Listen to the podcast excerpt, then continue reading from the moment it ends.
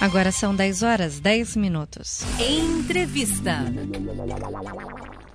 Hoje no Rádio Livre já falamos um pouquinho sobre a interferência do presidente Jair Bolsonaro na Petrobras. Ele indicou aí uma nova pessoa para assumir o comando da estatal. Só que para essa pessoa assumir, que é o general Joaquim Silva e Luna, é, precisa aí o Conselho de Administração da Petrobras aprovar esse novo presidente. Inclusive, a estatal tem reunião hoje, nessa terça-feira, para falar sobre isso. Mas essa interferência do presidente Jair Bolsonaro na Petrobras é benéfica? Contribui, inclusive, com a popularidade do presidente ou não? A gente vai conversar um pouquinho sobre esse assunto com o professor de marketing político, o professor Marcos Marinho. Bom dia. Bom dia, Isadora, e bom dia aos ouvintes da difusora. Uma satisfação, mais uma vez, poder contribuir com vocês. Professor, a gente sabe, né, que reajuste no preço da gasolina, no diesel, bate direto no bolso do, do brasileiro e também impacta aí a popularidade do governo. Se os preços têm essa disparidade, aumenta demais, como agora, gasolina acima de R$ 5,30, a gente culpa, claro, o governo aí por esse aumento de preços. Tentar controlar esses reajustes, trocando o comando da estatal, interferindo dessa forma, é uma boa ideia?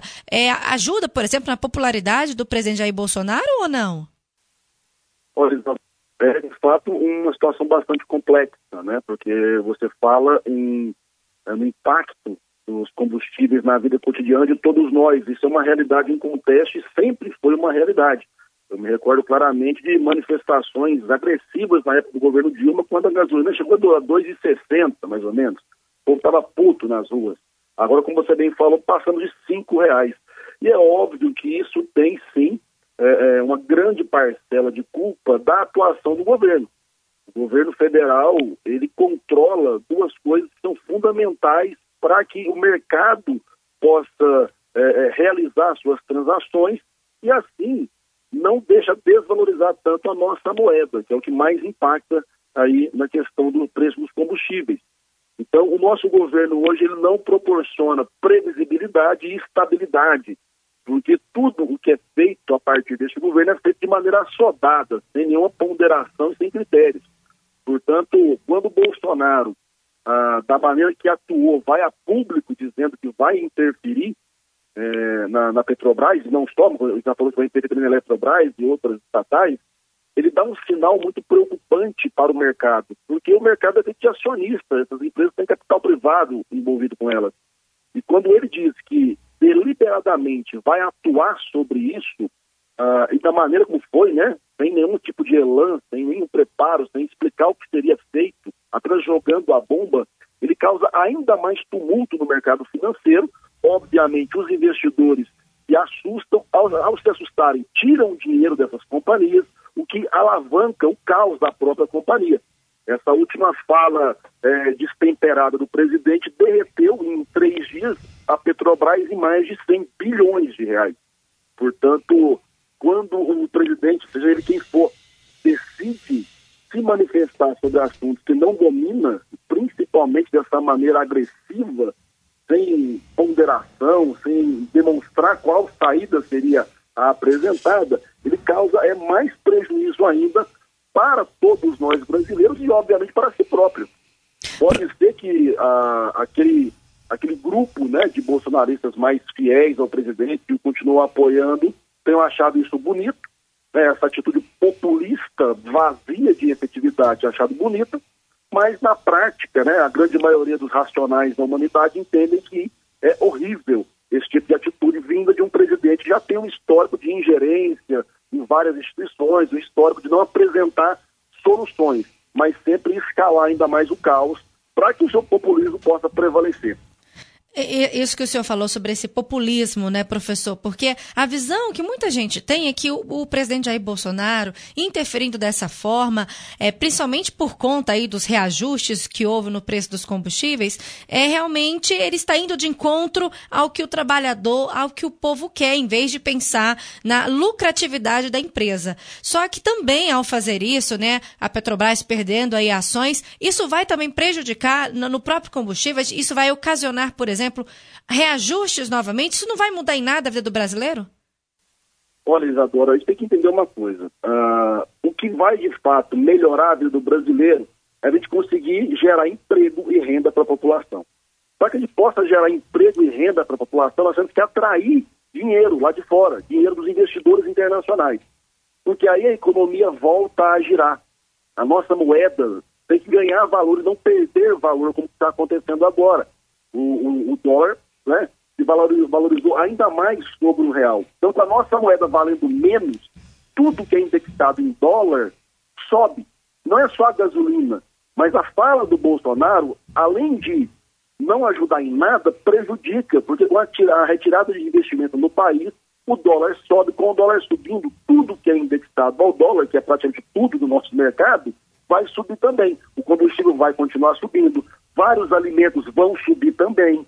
Portanto, essa cadeia ela é impactada diretamente por conta do destempero verborrágico do presidente.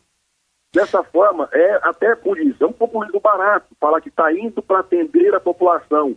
Mas não é assim que você resolve o problema da população. Você gera mais problema ainda, porque não está sob o controle do presidente e de nenhum presidente, no caso seria ou Bolsonaro ou quem estivesse no lugar dele, regular isso. Regular o quanto o mercado vai se sentir impactado e amedrontado pela ingerência do presidente. Dessa forma, se ele faz isso da maneira como fez, ele vai estar prejudicando ainda mais. Não é, não é uma questão simplista, Isadora, de ah, a companhia vai ganhar dinheiro, os acionistas vão ganhar dinheiro. É uma questão pragmática. O Brasil é um país que continua sendo subdesenvolvido ainda. A gente ainda precisa muito de investimento estrangeiro para que a nossa economia comece a girar. E o dinheiro, ele só vai para onde há estabilidade e previsibilidade. É como se fosse você tivesse um dinheiro para investir em uma empresa e você pudesse escolher uma empresa onde você sabe quais são os objetivos, quais são as linhas decisórias, quais são os projetos que são desenvolvidos, ou em uma outra empresa onde o dono é maluco.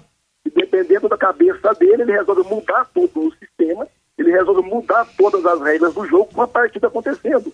Isso é um fato. Portanto, uh, quem está achando que o que o Bolsonaro fez, fez para beneficiar o povo, vamos ter um pouco mais de inteligência, pessoal. Foi de uma burrice brutal, porque ele simplesmente escalou um processo de desvalorização da moeda, desvalorização da empresa e de fuga de capitais. Porque ninguém que tem dinheiro e faz investimento internacional vai botar dinheiro num país onde o presidente é maluco. Ele vai ao seu prazer e muda o que ele quer, achando que ele é o dono do país e é o dono de tudo que tem nele. Professor, a ex-presidente Dilma Rousseff, durante seu governo, ela também aí impediu o reajuste nos preços dos combustíveis, de olho né, no controle da inflação e também causou prejuízos aí, perdas bilionárias para a Petrobras. Estamos vendo, então, a história se repetir agora, professor? Olha, Isadora, você tem uma coisa que esse presidente ele está conseguindo deixar muito claro, é que ele é exatamente o espelho de tudo aquilo que ele sempre demonizou enquanto deputado, né? Ele sempre demonizou a Dilma e está cometendo os erros que a Dilma cometeu. Ele sempre demonizou a Venezuela e está venezuelizando o Brasil, porque está transformando o Brasil num país é, é, pobre, um país de famintos, um país sem estrutura é, viária, sem saúde, sem educação, e está se transformando num ditador. Ele sempre foi, é claro, mas ele foi sendo escancarado, porque esse tipo de atitude intervencionista é justamente o que ele sempre demonizou no Chávez e no Maduro aqui na Venezuela.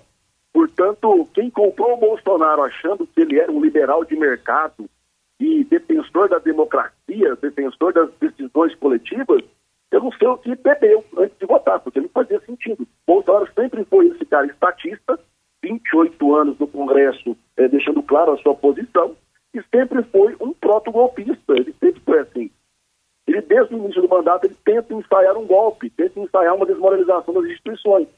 E é o que está acontecendo. Um país mais pobre, com menos dinheiro e com menos potencial de fazer a nossa economia girar.